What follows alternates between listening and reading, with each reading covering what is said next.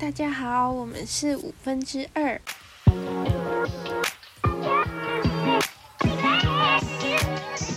我是今天的主持人南欧米。那今天是圣诞特辑，那我就来分享一部嗯我自己很喜欢的圣诞电影，它叫做《去年圣诞节》。那我先来介绍一下女主角的家庭背景。女主角名叫凯特，但其实她的本名叫做凯特琳娜。因为女主角的家庭是英国移民，祖国因为战争动荡而不得已让女主角家庭移民。在这时，呃，在那时候的反移民浪潮中，她自己改名叫凯特，这个名字会比较英式，然后也比较好融入当地的文化。那女主角的爸爸移民前是个律师，但移民后他的执照没有办法在英国使用，所以他只好转行当计程车司机。那女主角的妈妈呢？因为自己的朋友们在战争中遭到迫害，于是她一直没有办法走出阴霾，整天在家过着胆战心惊的日子。那女主角的妹妹是一个同性恋，在英国，她承接爸爸职业，当了一名律师，并和他自己的女朋友同居。那凯特他从小就很喜欢唱歌，长大后的他依然不放弃这个梦想，他一直参加很多音乐剧的试镜呢。但因为他有心脏的疾病，在一次心脏病发中，他做了心脏移植的手术。没想到从此之后，他的人生发生了重大的改变。手术过后的他，觉得自己的身体很陌生，感觉也很陌生，甚至产生了距离感，觉得自己的身体已经不是自己的了。之后，他们就每天消沉的过日子，每天喝得烂醉，不再注重自己的健康，不把试镜当一回事，然后总是迟到，不喜欢回家，可是又没钱租房子，不是借住在朋友的家，就是住在那种一夜情对象的家里度过一晚。有好几次住在朋友家的时候，凯特因为自己自私的行为而被朋友扫地出门。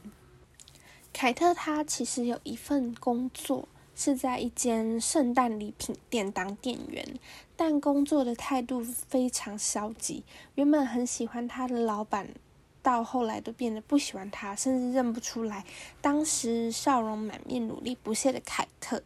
有一天，凯特在店里上班的时候，看到街上有一位穿着得体的男生一直往天空上面看，好奇的他，他就走出门，然后看着那个男子看方向。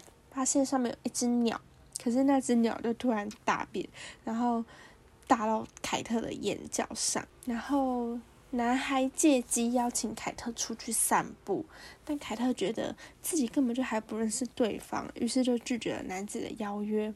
之后，凯特他参加一场试镜却迟到，表现的也很糟糕。就在他走出试镜会场后，又遇到那名男子，男子依旧不放弃。他说他叫汤姆，汤姆告诉凯特说他们会相遇是因为缘分。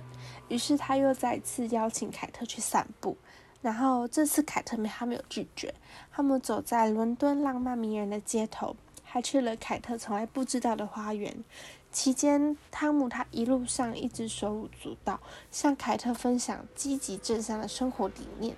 这和平常消极度日的凯特形成了对比。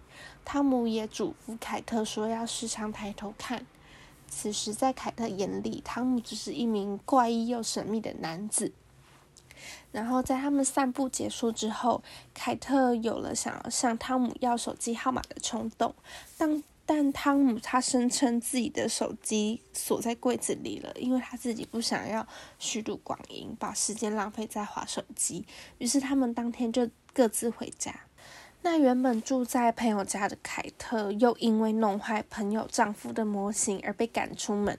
上班的时候，她得知自己昨晚没有锁好门，于是被小偷抢劫，自己差一点就被老板辞退。然后郁闷的凯特，他又再次在街上遇到汤姆。他把自己一天的遭遇告诉汤姆。汤姆得知他没有地方住之后，把他带到了流浪者之家。凯特也因此得知汤姆在流浪者之家做志工。但凯特不愿意住在这，他只好回到自己父母的家里，忍受妈妈的唠叨，还有妈妈唱起来不悦耳的摇篮曲。然后第二天，汤姆来到凯特的店。正好凯特他需要人手帮忙收拾抢劫的残局，两人在整理的过程中有说有笑。于是之后两人来到河边，汤姆要凯特抬头往上看，映入眼帘的是汤姆站在高处看向他的笑容。汤姆提醒着凯特，要记住时常往上看，还有要对身边的人好一点。于是，在汤姆的影响下，凯特他开始尝试乐观、积极面对每场试镜。但接下来的几天，他都没有见到汤姆。于是，凯特决定到流浪者之家找找看。可是，可能因为他们工作时间的不同，没有任何一个员工认识汤姆。于是，凯特回到家，家里在举办妹妹的生日庆祝会。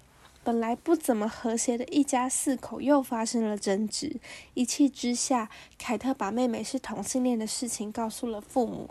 终于在引发最后的导火线后，这场庆祝会不欢而散。凯特他独自走在街上，遇到了汤姆。他解释自己这几天其实在给别人做心理辅导，之后就把很失落的凯特带回家过夜。面对汤姆温柔的神情，凯特他终于崩溃。他把深埋在自己心底的郁闷都说了出来，不管是对工作，还是对家庭，甚至是自己不愿意面对的那场手术。汤姆温柔地安抚他，受到气氛的渲染。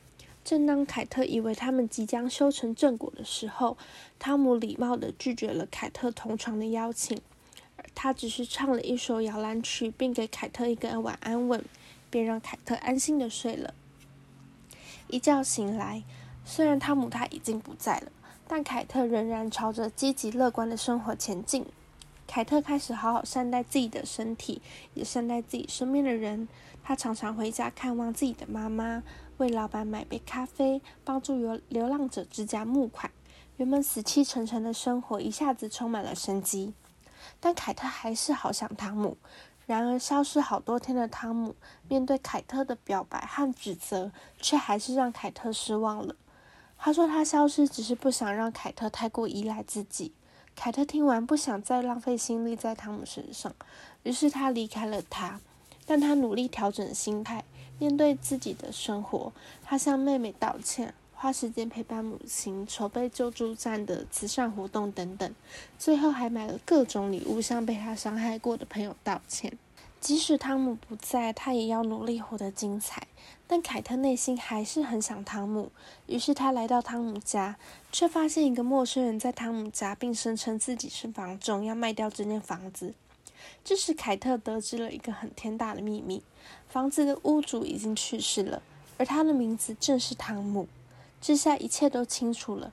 原来从一开始就只有凯特一个人可以看得见汤姆，因为去年圣诞节凯特心脏病发的时候，汤姆正好出了车祸，而捐赠心脏给凯特的人正是汤姆。但汤姆其实并没有完全消失，他把自己的心给了凯特，包括自己的人生观、想法，还有他的一切。他就像一束光。照亮了凯特的人生。虽然汤姆已经不在了，但他的心却永远陪伴着凯特。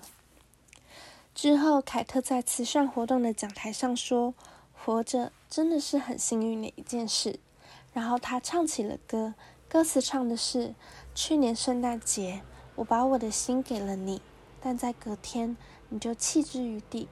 今年我将不再悲伤，把那份爱献给特别的人。”这首歌仿佛唱给凯特自己，唱给汤姆，还有所有人。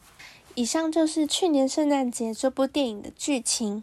我自己看完这部电影之后，其实感动了很久，不单单是因为电影的转折，还有导演巧妙的将一首很经典的圣诞歌曲的歌词和电影的剧情做呼应，这点我觉得很厉害，十分推荐大家在睡前或是闲暇之余看这部电影哦。那我们下集再见喽！